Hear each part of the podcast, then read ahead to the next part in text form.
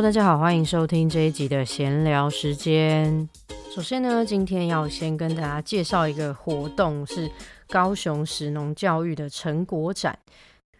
这次高雄实农教育成果展呢，包含了有国中国小跟幼儿园，还有农民老师跟一个大学的 USR 都会参展。那呃，这一次的这个史农教育成果展呢，我相信是台湾很少见、很少见，把永续发展、永续素养或者是永续发展目标也融进去教案建议的一个呃史农教育的成果。那除了说呃，它跨越的年级非常的广啊，然后跟很多不同的单位合作。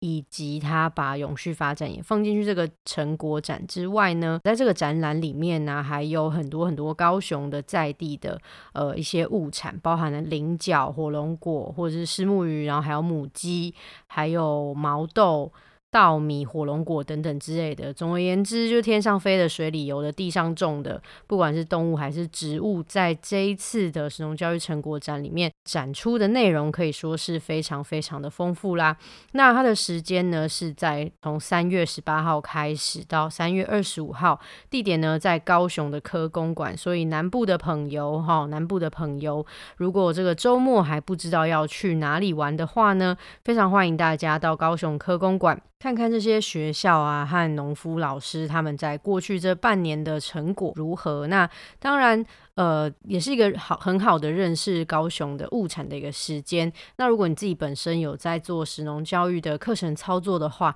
这一次也会是一个很好的观摩的机会。如何把课程，如何把物产，如何把我们现在在聊的永续发展或是永续发展目标这几个主题，把它融合在一起。好。呃，介绍完了这个难得我会去帮别人介绍东西的这个桥段之后呢，接下来就要进入到我们的闲聊时间了哈。呃，上一集的这个懒人饮食减肥法抛出去之后，其实收到一些回响啦，比方说是像啊，我根本就做不到啊，或者是说啊，你怎么知道我吃的是多还是少？所以呢，下一集的呃农田里营养师应该会做的就是告诉大家说，正确的分量大概要怎么样抓会比较容易又简单啦哈。讲到这个做不到，大家的原因各不同啦。有些人是他的饮食习惯就没有办法这么快速的改变，那有一些人他可能是呃外宿，就是在在其在外地住宿的，就是在外地。租房子，或是他甚至他家里是没有厨房的，住套房的一些听众，或者是有些人他的这个状况就是这样子。我觉得这个就是目前我们在台湾，嗯，在推动饮食教育的时候很难去很难突破的一块，就是说，嗯，大家居住的环境并不是对于自主自己煮东西吃的人来说这么友善的。现在垃圾车呢，就是。来到我家旁边了，所以等一下可能会录到乐色车的声音，就看看如果真的很糟糕的话，可能那一段我就再重录一次。不过接下来我就要继续说了哈。呃，我前几天刚好在脸书上面一个类似靠北建商的一个社团里面看到有人就说他去看了一个房子，然后他发现呃那个房房子的厨房是 IH 炉，那他就跟那个代销说，呃他想要明火炉，因为他平常是会有在自己在家里面煮饭的这个习惯，然后他不想要用 IH 炉，他想要换成明火炉。代销说：“现在的人都很少煮饭了吧？你就多多吃外食，接下来就会习惯啦。”然后这位就是版主，他其实就是想要 PO 上来，然后看看是不是大家现在真的都比较少煮。不过下面的呃大家的留言，我看到是觉得哎还蛮好的，就是其实说自己会煮饭，或者是说自己很常煮饭的人，其实也是蛮多的，所以。呃，先不管这个代销他说的这这件事情是是怎么样哦，我自己看到下面的留言，我是觉得还蛮欣慰的啦。就是原来现在自己煮饭的人其实还是很多的，而且呃，对这些人来说，厨房这个空间在家里面是一个非常非常重要的一个空间哈。我觉得这一件事情就是说，台湾的很多的。租屋族或者是很多的房子里面没有厨房这一件事情，其实是呃，对于我们在推广饮食教育来说一个很大的障碍。那会演变到今天就是这样子，呃，在外面租屋的人很难找到有可以料理空间的房子。其实。呃，不论是说因为消防法规变得非常麻烦，或者是说原屋主他需要多收一点。多收一点他的租户，所以他把他的房子呢改变改建成呃没有厨房的空间。那或者还有一些人是就是觉得说如果有火，或者是说如果让大家煮饭的话会更脏乱啊，或者是更危险，呃，而导致说今天我们很多的租屋族在外面其实是租不到有明火或者是呃有厨房的房子。那嗯。如果在一个家里面，他连非常简单的烹饪的空间都没有的话，大家自然就不会在家里面煮饭，那会去选择吃外食。那选择吃外食，可能也不是大家自己真的这么愿意，毕竟。自己就是租租的房子，或者说住的地方，其实是没有可以烹调的空间的嘛。那一旦外食的机会多了，在家里面煮饭的机会少了，大家去认识这个食物的本身，或是去认识每道食物被烹煮出来的过程的机会就少了。那当这个机会变少的时候，其实我们就更难去掌握，说我今天吃下去的这一餐里面到底是含有。哪一些内容物在里面，就是等等于是等于是说，我们把我们吃东西的这个权利，或者说我们去了解我们吃东西的这个权利，完全都交付在别人的手上。我们自己因为没有这样子的机会去了解，所以我们只好去要求食物的供应者说：“你要告诉我这里面加了哪一些东西，你要告诉我我在这一餐里面吃到了什么。”也就是说，我们呃，当大家开始习惯吃外食，然后减少自己。烹饪的这个机会的时候，就是把自己吃东西的这个掌控权完完全全交到了别人的手上。那这件事情，不管是在体重控制，或者是健康控制，或者是饮食生活习惯来说，它都不是，它都会让我们想要良维持良好的体态这件事情变得稍微困难一些些。原因是我们不是这么容易的可以去知道我们今天到底吃下去的东西有什么。我自己的经验啊，因为我曾经在日本待过小小的一段时间，就是。不管就日本很多的房子，其实不管是多小，它基本上都会有一个小小小小的琉璃台。有些大家会看到日本的租屋的呃格局啊，就会看到什么 L D K，像这个 K 它就是写是会有厨房的意思。那有些呃，即使它它的厨房空间没有很大，可是它至少都会有一个小小的琉璃台，或是一个小小的瓦斯炉，是让大家可以很简简单的利用很简便的空间，就是还是可以自己料理。自己吃的东西的，就在家里面有一个料理的空间，或者说自己可以煮自己吃的东西。呃，这件事情在很多大学的周边的住宿环境其实是没有的，所以有一些大学生，他们为了要有一个共煮的环境，他们会特别去租借一个场地，然后特别去营造出一个大家可以呃下课之后一起煮饭、一起吃饭的一个空间，借此去呃帮自己煮出一餐饭。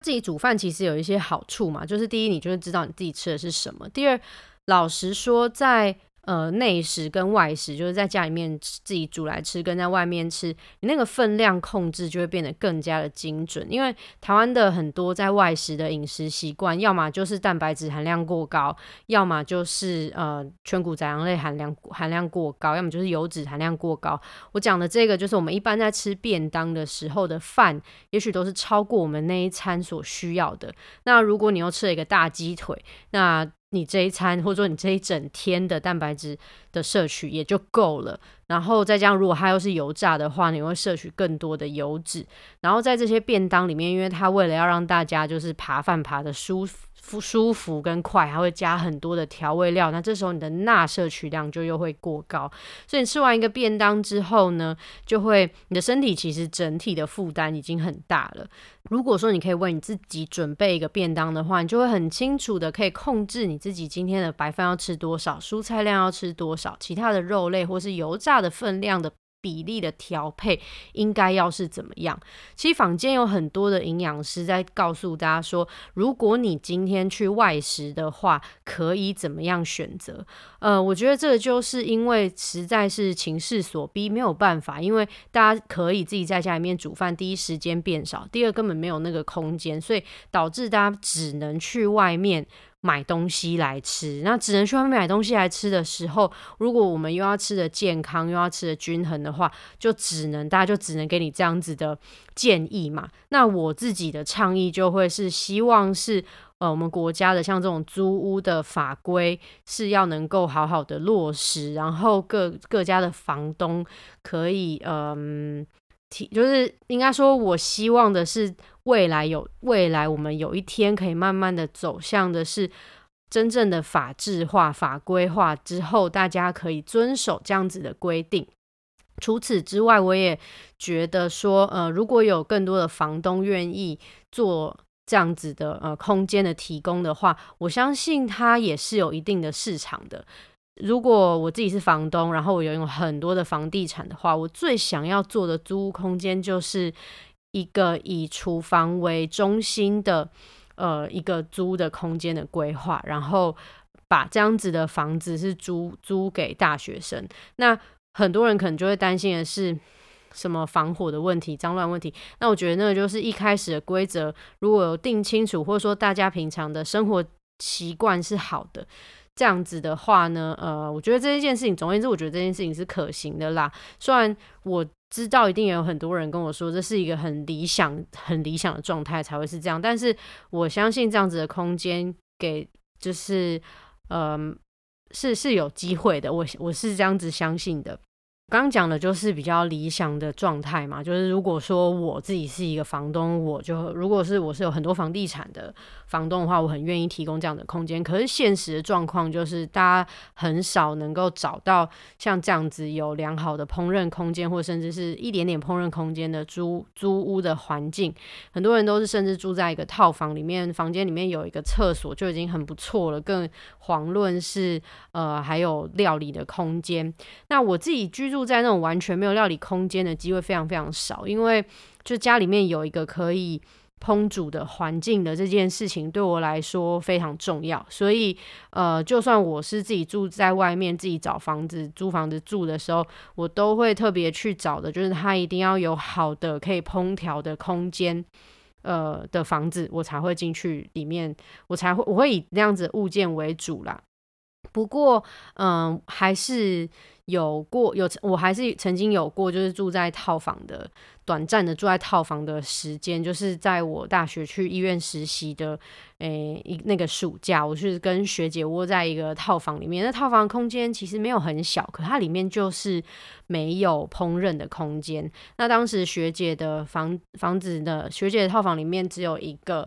电呃，就只有一个电锅跟一个烤箱，然后烤箱的话就是最小的那种，一个拉门是非常小的那种烤箱。然后电锅的话也不是那种呃，一般我们看到大桶电锅最大的尺寸的那一种。那烤箱的话呢，就可以拿来做一些比较简单的烤的东西嘛，烤面包啊，或者呃，当时没有想到可以拿来烤鸡鸡翅，或者是也没有想到可以拿来烤蔬菜，反正就是主要是以烤面包为主。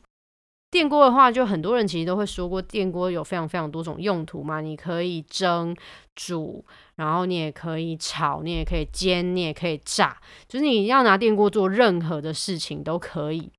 那我当时呢，其实就是拿这个电锅来做了三种尝试。第一个就是蒸，就是我们最常使用电锅的一种用法，就是外锅装水，然后放内锅，然后按下去，东西放在内锅里面，然后按下去，它就会。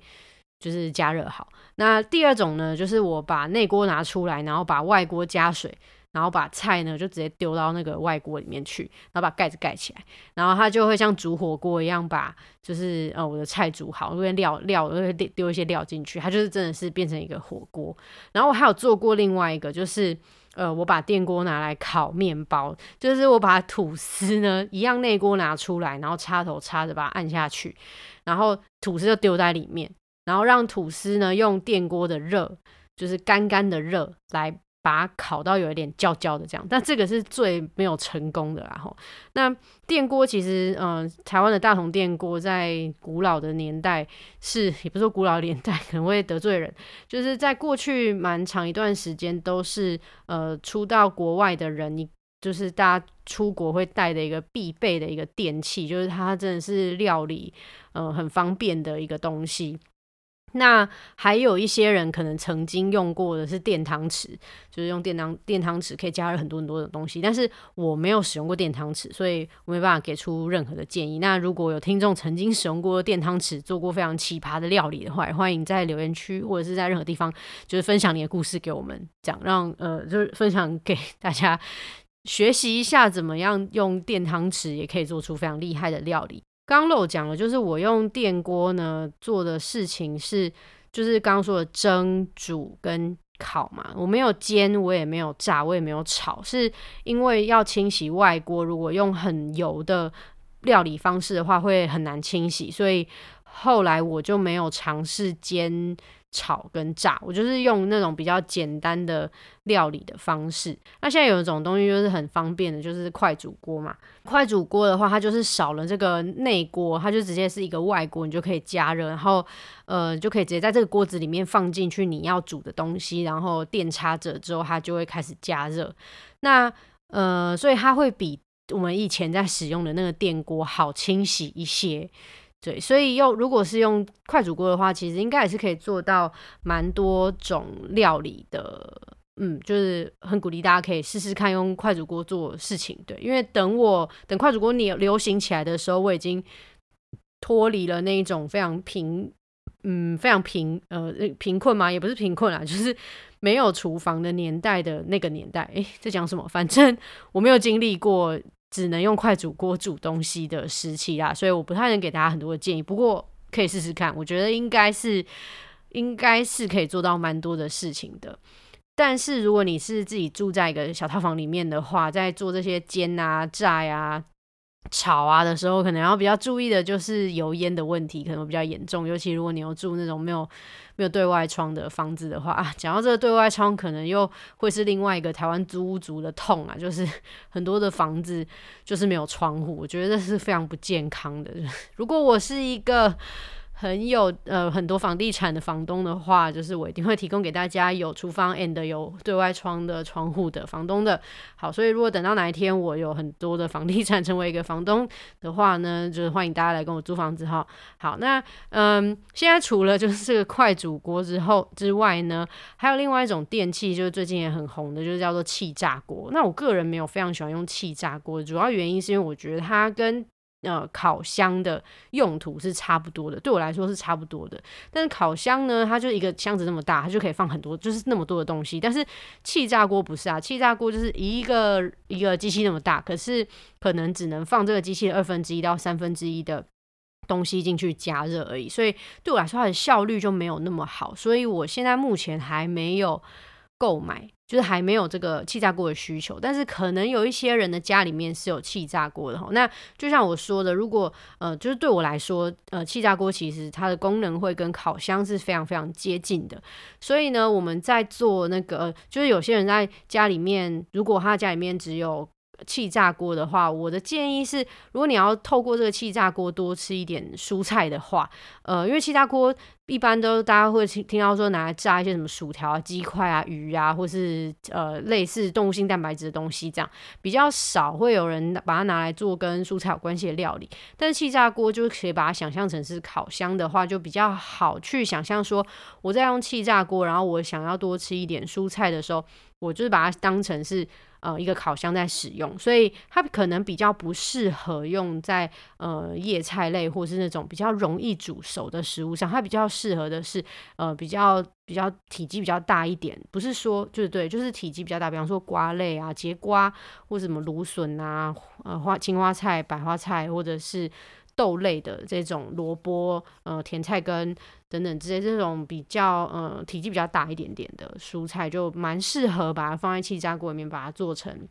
烤蔬菜的。那如果就是呃，但是它还是需要一些时间跟。跟那个不同的手段，呃，也不说不同手段，就是你需要一些时间，然后跟温度去调整你的你的蔬菜烤出来才会好吃。那我我的建议会是，如果说你是自己住在外面，然后你有机会可以帮你自己添购一些小家电的话呢，我觉得像气炸锅、烤箱跟快煮锅、电锅这几个就是蛮基本的，可以马上为你做出呃一一一道料理的。或是帮你准备一一道一一份餐食的一个非常好的小家电。有很多人就说，就是我是一个非常理想的人，就是我把这些话讲的这么这么这么理想，不一定大家都做得到嘛。对啊，那就是没办法，我就是一个比较比较理想一点的人。然后我觉得，因为这现实。嗯，我觉得不是说我真的是一个很理想的人，而是我觉得理想的状态是大家都知道的。那我们要怎么样去做到那个理想的状态，也是嗯，就是要慢慢的往那个方向发展嘛，而不是说哦，反正我也做不到，那我就不要做了，就是。多少有一些改变的机会的时候，我就会呃愿意去多做一些尝试啊，这样。所以虽然说，嗯，我讲的这些东西，可能很多人早就知道，你也是，只是你就是做不到而已。那呃，也不是说真的每个都要求每个人一定要怎样又怎样，只是有机会让自己的生活变得更加的健康，或是更认识自己的生活、认识自己的食物的机会的时候，还是鼓励大家可以朝着那个方向去发展一下下。久了，也许就成为习惯。那，呃，反正没有什么太大的伤害嘛。刚刚讲的是，很多人说我是很理想的人，所以我给出来的建议有时候是做不到的。呃，就像是我，我可能会是一个很理想的房东一样。好啦，那这一集的闲聊时间就聊到这里喽。如果任何想要跟我聊一聊的话题呢，欢迎到 Apple Podcast、Facebook、Blogger 或者是现在的 First Story 搜寻农田的营养师就可以留言给我喽。那农田里营养师，我们下次见喽，拜。